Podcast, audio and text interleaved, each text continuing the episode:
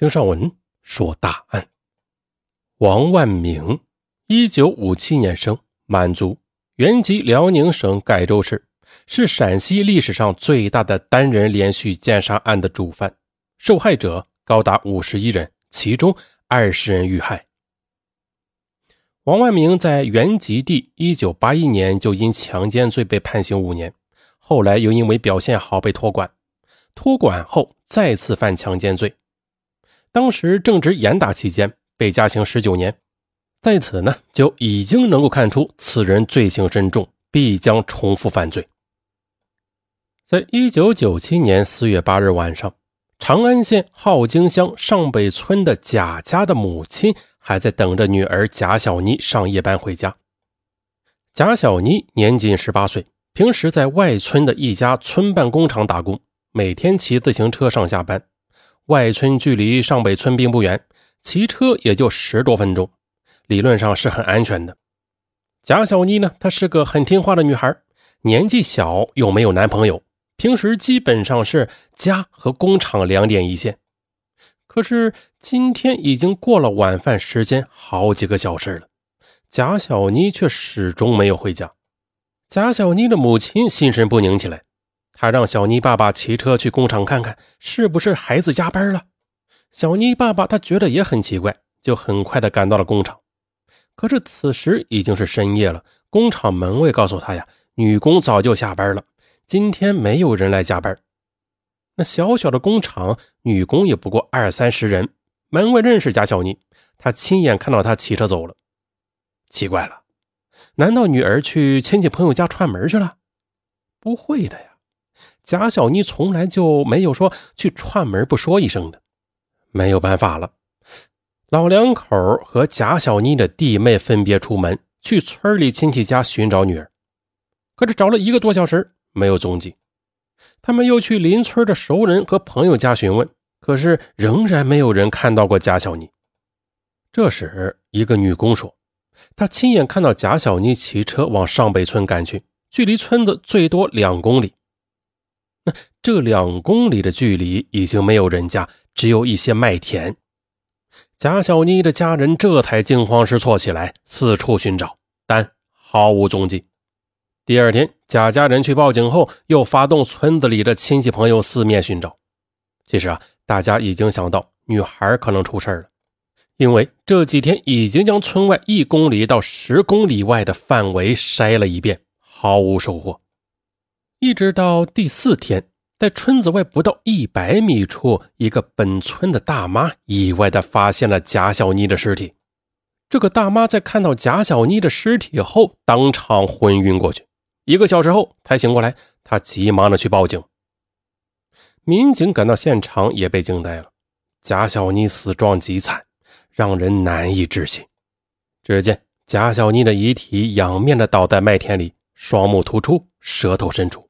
脖子上有明显掐捏的痕迹，显然是被人活活给掐死的。遗体几乎全裸，上衣被掀到双乳之上，裤子被褪到膝盖以下，显然是被人奸污了。可更可怕的是，贾小妮遗体的阴毛居然被歹徒用火烧过，她的外阴部全部被烧毁，惨不忍睹。显然，歹徒不单单是一个色魔，还是一个心狠手辣的变态狂。可是贾小妮的钱包和自行车都不见了，这应该是被歹徒抢走了。这客观的说明歹徒的生活档次似乎不高。为什么这么说呢？那正常来说呀，劫色的歹徒多是为了发泄淫欲，并不是为了劫财。那贾小妮的钱包和自行车均不值什么钱，歹徒却将他们拿走，这就说明他比较穷。强奸杀人案非同小可。西安刑警很快赶到，刑警们一看现场就知道歹徒是惯犯。为什么呢？歹徒作案手段凶残，并且很熟练。首先呢，这个歹徒胆子非常大。他作案的地点虽是麦田，但距离村子只有一百米。这也就是说，只要贾小妮大声喊叫几声的话，那村子里边肯定会有人听见。但是没有人听到喊叫声。这就说明歹徒一上来就制服了贾小妮，让她连喊的机会都没有。要制服一个成年女性并不容易啊，毕竟不是手无缚鸡之力的女童啊。其次，歹徒手段非常的凶残，绝非初犯。根据现场分析，歹徒应该是从背后突然勒住贾小妮的脖子，将她从自行车上推倒在地。随后，歹徒将贾小妮翻过来，一手用力掐住她的脖子，一手摁住她的肩膀，将她活活掐晕后强奸的。更令人发指的是，歹徒施暴以后，并不放过贾小妮，又将她活活的给掐死了。歹徒杀人手段很残忍，是跪在女孩身上用力掐的。贾小妮当时可能已经惊醒了，她奋力的挣扎过。这个恶魔的力量很大，将贾小妮的肋骨都给压断了。最终，贾小妮惨死在恶魔手中。在杀死贾小妮之后，歹徒竟然还放火点燃了贾小妮的阴毛，极为的变态。诚然的。就人口千万的西安来说，这种强奸杀人案件每年都是有的，但是如此凶残、如此熟练的杀人案却很少有。歹徒在现场没有留下什么线索，而贾小英的遗体被发现时也已经开始腐败。后来又因为该村村民的围观，脚印、车辙之类的也几乎全毁。西安市公安局刑警大队立案后进行了侦查，侦查手段还是普通的方法。也就是分析歹徒的身份特征、居住地区，采取走访排查的方式。贾小妮和歹徒显然不认识呀，排除贾小妮的社会关系毫无意义。那剩下的只有走访周边的群众了。以案发村子为中心，一共划定了长安县内十多个村子走访。没想到呀，群众反映的消息那几乎为零。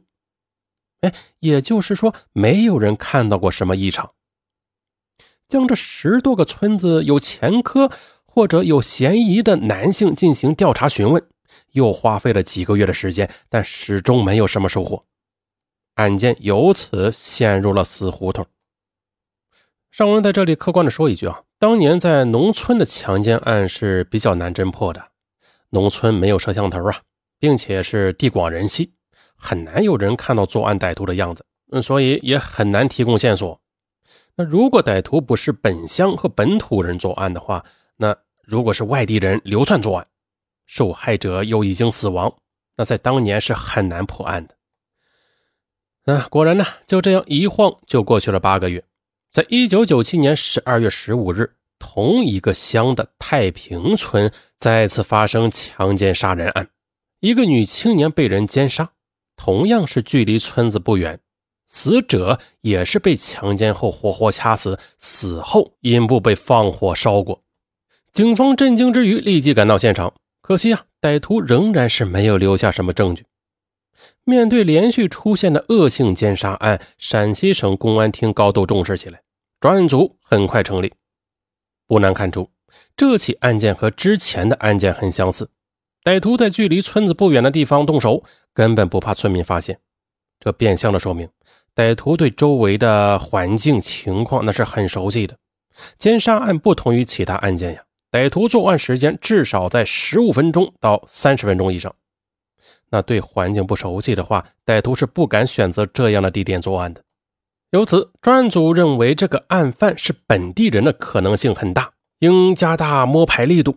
同时增加和改变摸排的条件，首次将案犯个人的婚姻情况，如离异或者夫妻生活不和等，列入了摸排条件之中。可是，在两个月后，也就是一九九八年二月十三日，同一个乡的南丰村又有一个女青年被奸杀，歹徒作案手段相同，同样是无头案。这三起奸杀案造成恶劣的社会影响，导致当地村民出现大规模的恐慌。可是让人万万没想到的是，更可怕的还在后边。一九九八年二月二十八日至一九九八年的十一月二十四日，短短九个月内，西安周边竟然发生了高达八起强奸杀人和杀人未遂案件。奇怪的是，这八起案件却有一定的差异。以最后一起为例吧，在十一月一日，一名女青年李某突然被人从背后打晕后强奸。但就在歹徒事后试图将他掐死时，竟然没有掐足足够长的时间，女青年李某并没有死亡。对此，刑警们觉得不可思议。从之前的案件来看，歹徒手段是极为凶残的，那杀人干净利落，不存在手下留情或者手软的可能性。再就是啊，除了这起案件以外，还有几起是单纯的强奸案。受害女性被打晕后强奸，但歹徒没有杀人。再就是，除了受害者没死以外，另外一些杀人的案子作案方法也有变化。九月二十三日，一名女青年胡某被人强奸杀死，可奇怪的是，歹徒并没有用手去掐，而是采用了石头砸。受害者胡某被砸得颅骨骨折，脑部重伤死亡。难道是歹徒掐死人多了，觉得没有意思，改用其他的方法吗？上集咱们说到，受害者胡某被砸得颅骨骨折，脑部重伤死亡。难道是歹徒掐死人多了，觉得没有意思，改用其他的方法吗？在短短一年内，连续十人被人强奸杀害或者未遂，几乎每个月一起。该系列案件必然受到陕西省公安厅和国家公安部的高度重视。当年，该案被列为公安部督办案件，要求陕西省公安厅全力侦破。由此，专案组再次的迅速成立，投入巨大的警力，要求限期破案。此时，另一起“幺二幺”枪案已经告破，西安市公安局得以将所有的精兵强将全部的投入该案的侦破工作当中。其实很多案件不是说没有线索，嗯，或者说不能侦破啊，关键是在于关注的力度。一些案件线索就在民间的，那如果警力不够，是不可能广泛的走访调查的。中国老百姓，尤其是农民，都很冷漠的。所谓事不关己，高高挂起，除非警方上门反复询问，不然他们一般都是知情，嗯，也不报，怕惹麻烦嘛。同时，对于赃物的去向的追查呀，也是需要大量的警力和多方合作的，呃，甚至跨省合作。那如果关注度不够，追赃也是很困难的。可是，一旦成立专案组，尤其是公安部挂牌的专案呢，情况就完全不同了。专案组根据这十多起案件分析，认为至少几起案件线索较多。比如十一月一日奸杀案当中，受害女青年李某没有死，她看到了歹徒的长相。根据李某描述，歹徒个子不高，人很瘦，尖嘴猴腮，但力气非常大。一般农村小个子男人不会有这么大的力气。他就像是常年干什么重体力活的工人。歹徒的衣服和鞋子都很破烂，像是打工的。再就是歹徒说的不是西安话。像是陕西东南部的方言。女青年李某还回忆说，她好像今年在哪里见过这个人，但是却想不起来是什么地方了。可对于女青年李某反映的线索，专案组非常的欣喜呀。他们感觉这系列恶行奸杀案就要侦破了。显然，歹徒虽是外地人，却是在当地打工的，符合之前警方分析的本地人作案的范围。而且现在连歹徒的长相也知道了，抓住他就不会太困难。接下来，专案组很快的就画出了歹徒的模拟画像，组织大量的警力在案发现场附近走访。果然，短短几天后就有了重大的收获。十月七日，走访十一月一日强奸杀人未遂的案件时，一个老大爷提供了重要的线索。老大爷在看了警方提供的模拟画像后，他回忆起一件事情：案发之前，他路过现场，他发现长得很像画像上的男人在路边躲躲闪闪的，而这个男人，我好像呢也在哪里见过的，可是一时也想不起来。听到老大爷的述说以后，警方认为这个男人有重大的嫌疑。更强的是，这个老大爷几乎就把案子给破了。第二天，老大爷主动的联系到警方，说：“我想了一个晚上啊，终于想起来了，这个家伙是乡里窑厂的一个临时工，叫做什么？嗯，宋什么平。这人呢，平时就是贼眉鼠眼的，整天在县城街上瞎晃悠。嗯，看过他的人很多。刑警们立即来到了窑厂调查，得知此人叫做宋前平。奇怪的是，在十月一日案发后，警方带着模拟画像来到窑厂附近走访调查后，工友发现呢，这个宋前平神情非常的紧张。第二天，他就借口说浔阳县老家有事便离开了，并且啊，大家都认为宋前平同模拟画像那是非常的相似。刑警带着宋前平的照片给女青年李某看，他居然一眼就认出来。这就是歹徒，这就不用等了。警方立即出动抓捕小组，赶赴宋前平老家浔阳进行抓捕。此时的专案组非常的兴奋，他们认为只要宋前平被抓住，那这十多起连续奸杀案就彻底的破获了。尚文也很兴奋的，也是这么认为的。就这样，十一月十三日到达浔阳之后，抓捕组刑警连饭都顾不上吃，在当地乡公安带领下，赶赴宋前平所在的村子。根据村长介绍，宋前平自从回家以后，一周时间始终是躲在家里不出门。接下来，刑警们先将宋前平的家团团包围住，然后让村长去敲门。就在宋前平刚刚开门的一刹那，刑警们一拥而上。而身材矮小的宋前平力气果然不小，他奋力挣扎，这么多的刑警一时间竟然摁不住他。不过呀，刑警他就是干这行的，还能对付不了你一个人吗？也就是一分钟后，宋前平被放倒，并且戴上了手铐。在旬阳县公安局，西安刑警对宋前平进行了突审。宋前平开始时是胡言乱语，拒不交代。西安刑警说：“你这小子还想赖？”杀了人就承认，装什么孙子？宋前平一听说他杀人，吓得立马跪下了。嗯，大叔，我交代，我全都交代。是，我是强奸了几个女的。